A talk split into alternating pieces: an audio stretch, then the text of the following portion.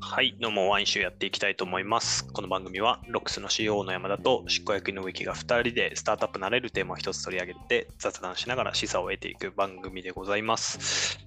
今回は私植木がテーマを持ってきましたということで、今回あはでちょもっとあれはあれ、はい先週、先週のやつは、先週のやつは、あれは結です果出たんねで、すか あのーちょうど1週間のタイムラグがあるので、今あ日公開さそうれなてんるだんですよ。はい。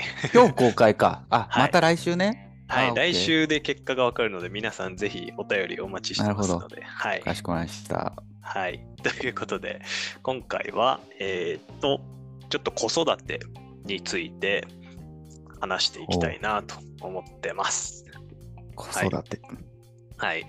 で、まあ、僕は、あの、まだ、あの、子供はいないんですけども、まあ、もちろんいつかは欲しいなというふうに思っているというところがあり、はいまあ、山田さんはいはいははいお子さんがいらっしゃるじゃないですか。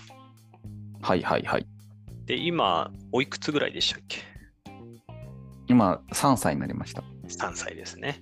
ということで、まあ、うん子育て歴3年ということなので、まあ、スタートアップって働く人って、まあ、それこそ忙しいイメージがあって、なかなか子育て難しいよっていう人ももちろん聞いてる方にはいらっしゃると思うんですよね。うん。うん、とか、いや、逆に、いや、会社の成長にこんだけコミットしてるんだから、子供の成長にはもっとコミットしてるよみたいな人も、まあ、いるとは思うんですよね。うなのん、で、まあちょっと、まあ今日は僕がなんか将来携わるかもしれない子育てについて、まあちょっと先輩の山田さんにいろいろ聞きたいなとうん思ってます。はいはいはいはい。はい。なるとほいうど。ことで、どうですか、子育てま ず。えー、大変で すよ。大か変です。よ、本当に。大変、大変だけど、でも、どうどう考えても、あの、お母さんの方が100倍大変ですからね。やっぱりうーん、なるほど。まあそれもはうほんそうですよね。うん、実際その、大変。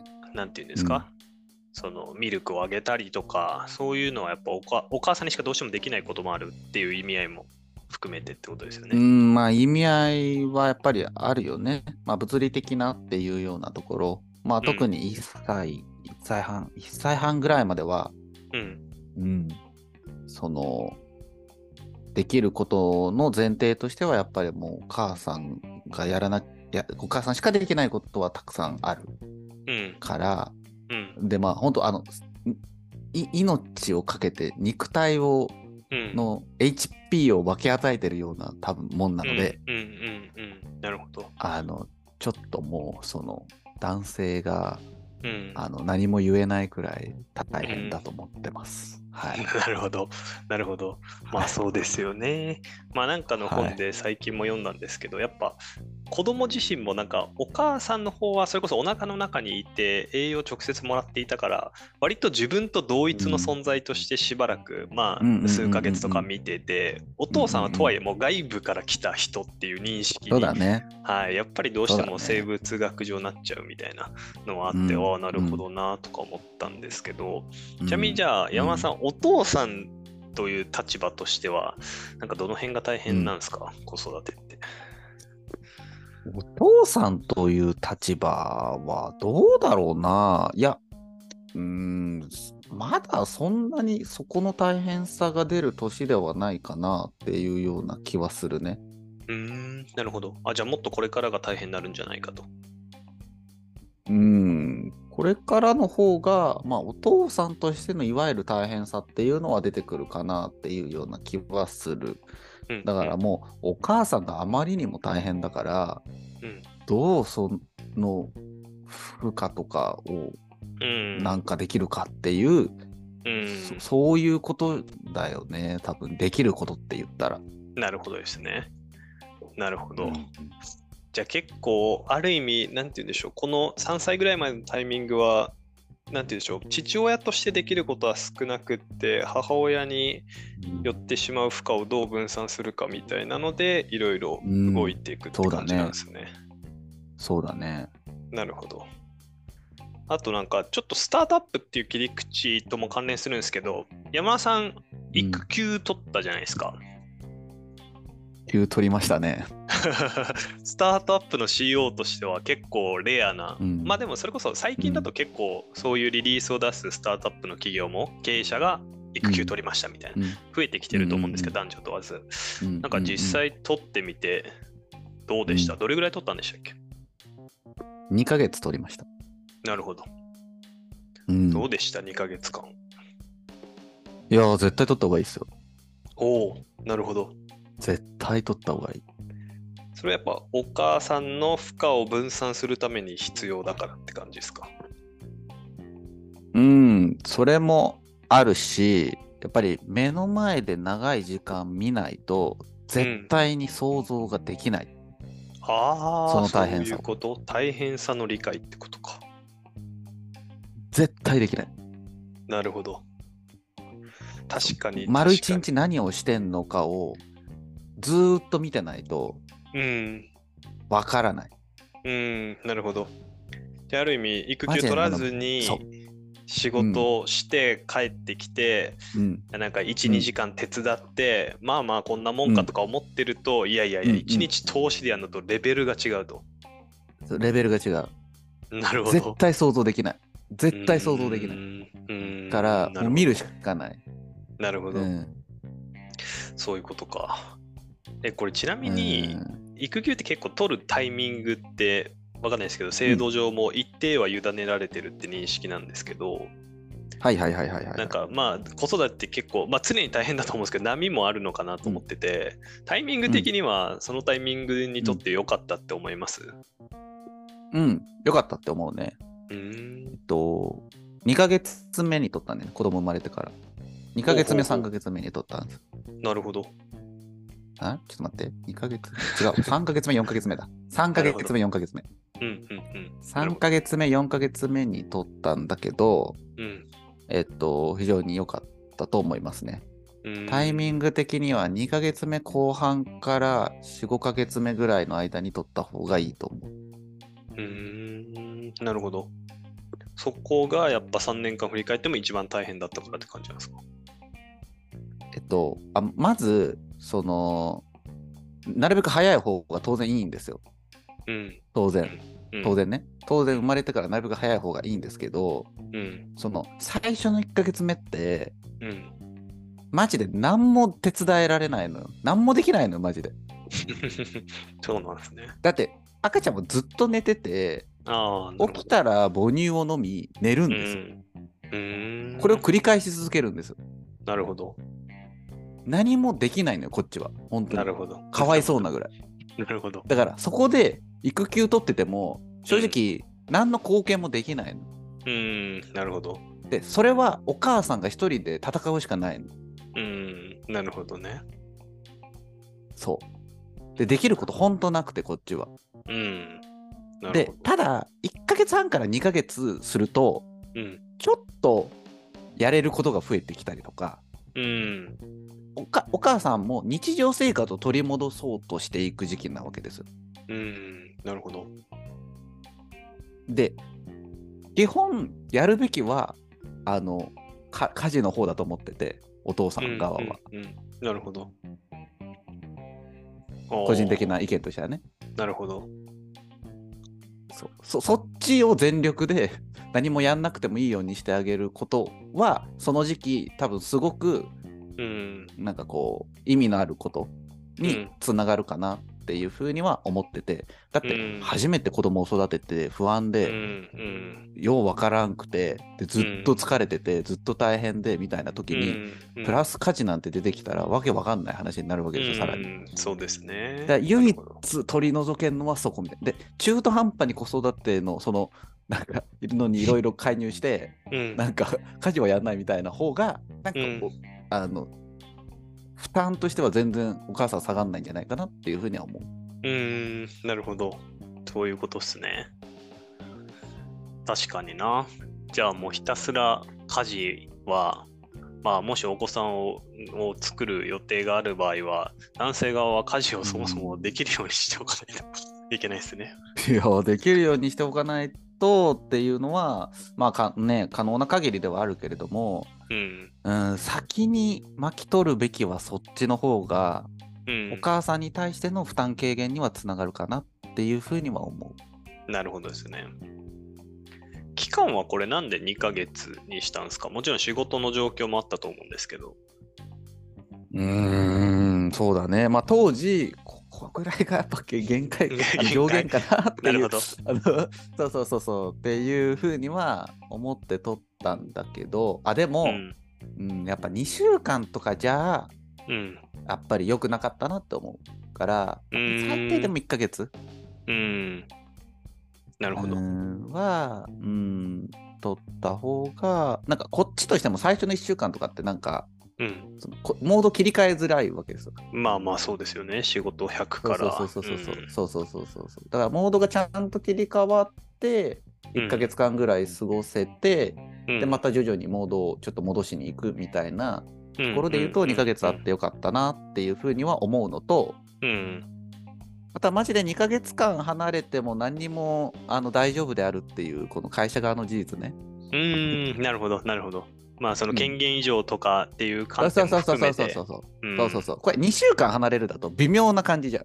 どうしようみたいな。んんんそうっすね。うんだからもう2ヶ月って諦めつくからうん。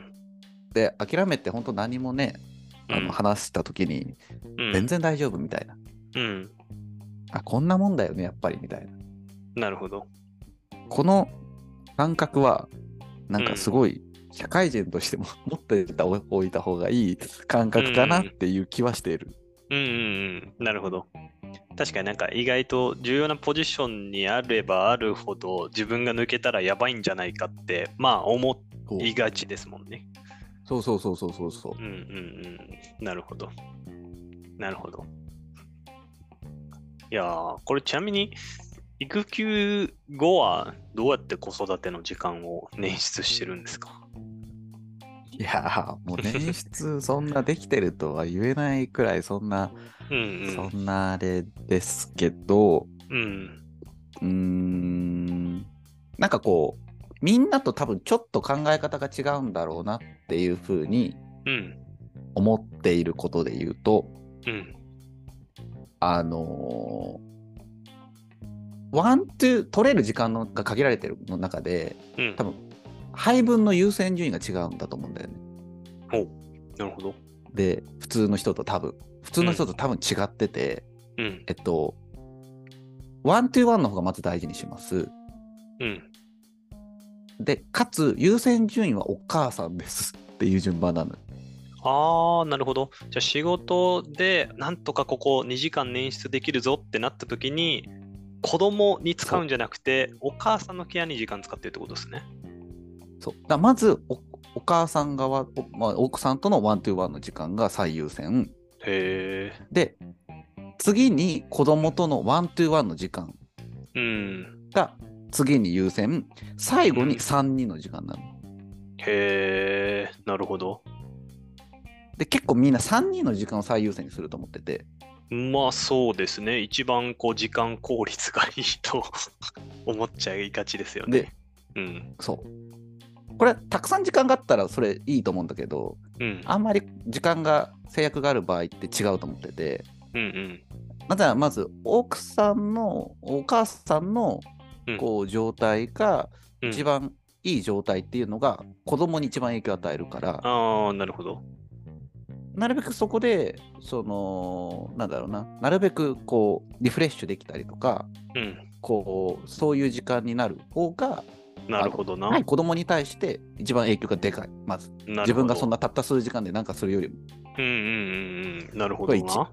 うん。で、2、子供と、こう、時間を取るときっていうのも、うん。 3人じゃなくて、ワントゥワンにすることで、うんワントゥワンの、まずコミュニケーションは深くなる。密接になる。うんうん、うんそうっっすていうね。話と、うん同時に、その時間はお母さんを休める。うんうん、確かに確かに。はあで一人になれる面白い。うん。だからむしろそっちの方がむしろ重要なくらい、うん。えーその変数は大事にしてる。なので、なるほど。 3人の時間って多分そんな多くないんだよ。うーんあの現状で言うと。なるほど。なるほどな。面でも白い。優先順位的にはこのこの順番なるほどっすが、ね。今の子供にとって一番いい影響を与える時間の順番だとは思ってる。うーん、なるほど。面白い。で、それはなんかまあ成長、子供が成長したりとかしたら、また配分は変えたりとかしてまいくた配分変わったりとかもする可能性はあると思うし、うん、うーんまあねこうお父さんがより教えやすいこととか、うん。こう伝えられることの比率が高くなるときは、まあねあの自分と子供とのワントゥワンの時間を最優先にするとかっていうのはあると思うけど、うん。うん、なんか意識せずとも3人の時間はなんとなくは生まれるからうん。なるほやどっぱ。意識的にワントゥワンの時間を取らないとうん。ワントゥワンの時間がなくな取れないんだよね。うん。なるほど。面白い。そうで3人でいる時はお母さん休まんないから申申し訳ないけ。ど、なるほど。まあ、あそうですよね普。通の男性は、なるほど。うん、だからいやー3人の時間はねお母さん大変疲れてるからお母さんずっと疲れてる3人でいる 時なるほど。なるほど。そうだからお母さんを消耗させてるなっていう自覚で3人の時間取らなきゃいけないと思っててなるほど。ああ、面白い。えー、なんか、そうかち。ちなみにこれちょっと角度変わる質問なんですけど、なんか、まあ、こう、まあ、スタートアップに関連するとして、こう、成長っていうのは結構、なんて言うんでしょう、もちろん、こうお子さんの成長って考えて接すると思うんですけど、ワントゥーワンの時間で。これで、なんか山田さんが、この3歳までのフェーズの子どもの成長に向き合う上でなんか大事にしてることとかなんかポリシーとかってあるんですかなんか僕のイメージだと3歳までってなんだろうまだ言葉もそんないろんなコミュニケーション取れるわけじゃないしなんか成長と向き合うの超むずいんじゃないってちょっと思ったんですけどいやー超むずいようん超むずくてむずいっすよねなんか分かんない時から本を読み聞かせるみたいなのとかなんかよく聞くじゃないですかうんうんうんうんうんうんいやー、でも、まあ、いや、意識して、まあだもう本当に、なんていうのかな、大人の論理を押し付けないっていうことだけは、うーん必ず、必ず意識することかなっていうふうには思う。なるほど。そのじゃないと自分で気づけないと思ってて、ああ、なるほど。あじゃあ自分で気づうくん。機会をどう奪わないようにするかああ、面白い。が唯一、この年に、うん。なんかお父さん側ができることかなと思ってて。うんうんうん。なるほど。おお母さんとの日々の接する中でいろいろと社会的な学ぶことって日々たくさんあって、うん。でねお父さんが出てきた時に、うんその急にね、う。なんんかそのそんなんで伝えられることも少ないしっていう風になった時には、うん。そう自分で気づくところまでうん。待つうん。とか自分で決めてもらう機会をなるべく増やすうん。なるほが、まあ唯一できることかな。ど。なるほどですね。ああ、面白い。で、なんか、積み木とかで遊んでて、やばい、このままじゃ頭打っちゃうみたいな時も、なんかこう、パッて止めるんじゃなくて、ってことですよね。極端なこと言うと。そう。曲もなるべ致く。命傷にならなそういと判断できれそば。うそうそうそうそうそうそうそうそううんだから、うん、おなんかこう大人の常識っていうのがやっぱりどうしてもあるから、うん。どうしてもそこにの中でうん。ね、こう過ごしてもらいたいうん。っていうのを、うん、なるべくこう子供が自分で考えて自分のやりたいようにまず一回やらせてみてその後どう思うかとか、うん。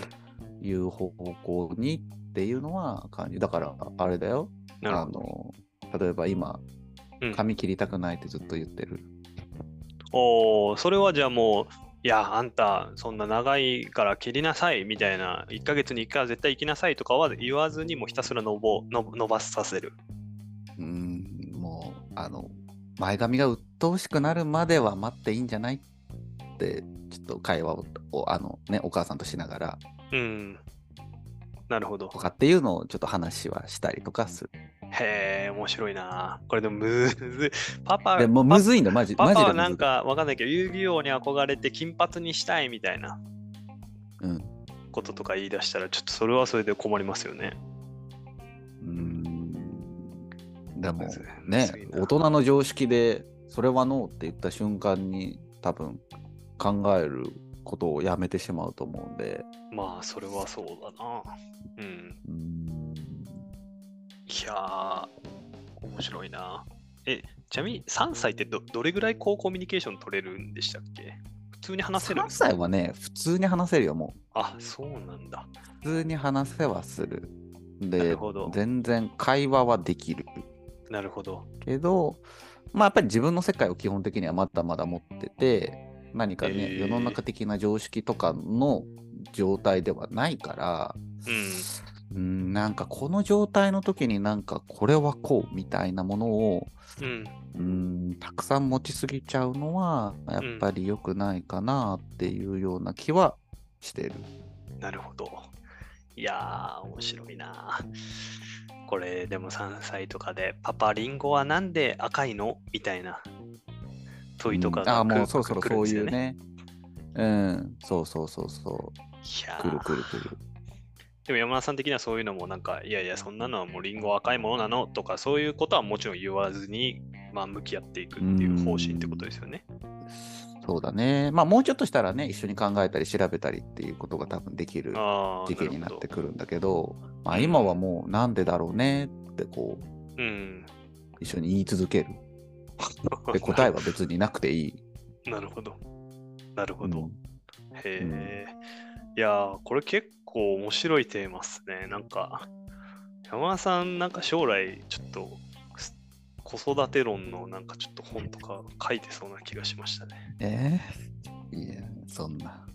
いや、これ結構聞いてる人で、子育てしてる人、もしくは、ああまあ、数年以内になんかこおお子子供とかできたらいいなとか思ってる人は、多分なんかすげえ勉強になる内容だったんじゃないかなと思いました。はい、これ結局、このどれだけ子供とのね、接点とか関係性によっうて、ん接し方とかって全部変えるべきだと思うんだよね。ああ、まあ、そうですあねあ。くまでも今日自分が話したのって、限られたタイミングでスポットでしか基本会えない前提。はいはい。まあ、割と特殊な前提があるってそういそうう中でって話ですまあまあまあ、でも世の中の一般男性ってこのぐらいだと思ってんだけど、結構マジで。うーん、まあ、そんな気はしますね。わかんないですけど。そうそうそうそう。んっていうこうこの前提でどう考えるかどうコミュニケーションを取るかとかだから自分がね、毎日ずっと一緒にいてうん。ずっとこう生活を支援している関係性だったらうん。ままた違うあ、そうですこう向ね。き合い方だったりとか接しはいは方いしなければいけないし、うんなんかこの自分とその子との距離感、関係性立ち位置制約条件うんうん。で考えて決めなきゃいけないなっていうふうには思うよね。なるほどですね。まあ確かに。一人じゃ子育てはできんから。うんうんうん。なるほど。だからそれはもちろん奥さん側にも制約条件あって、旦那さん側にもあって、それぞれの掛け合わせとかお子さんの年齢、状況とかによって全く異なるってことですよね。うん、まあ、ただそ今う、だから回はひと一人、で、一人ではやっぱりうんできないっていううん前提の中で、自分が一番できそうなことってなんだろうみたいな、そのくらいで捉えないと結構みんな大変にな、大変に思う部分があるだろうから、うんうんうん一人でやり、やりきろうとしすぎないっていうのは大事かもなっていうのは思うね。うん。なるほど。いやー、いい話でした。ありがとうございます。ということで、今回はちょっと珍しく子育て論というテーマでお話ししました。 はい。ということで、どうしようかな。今日はじゃあお便りで、なんか子育てに関する質問。お子育てに関する質問。はい、これを聞いてて、私はなんかこうやってますとか、なんかそういう感想とかでも全然いいですし、なんかご自身で、まあ、実際子育てやられてて、自分はこういうふうに考えてますっていうご意見とか、もしくはご質問があれば、ぜひあの概要欄に Spotify とか Apple Podcast のこのタイトルをクリックすると一番上にお便りのフォームがありあって、まあ、すっと送れるので、ぜひ皆さんお便りお待ちしております。はい。はい、ということで、今日もありがとうございました。ありがとうございました。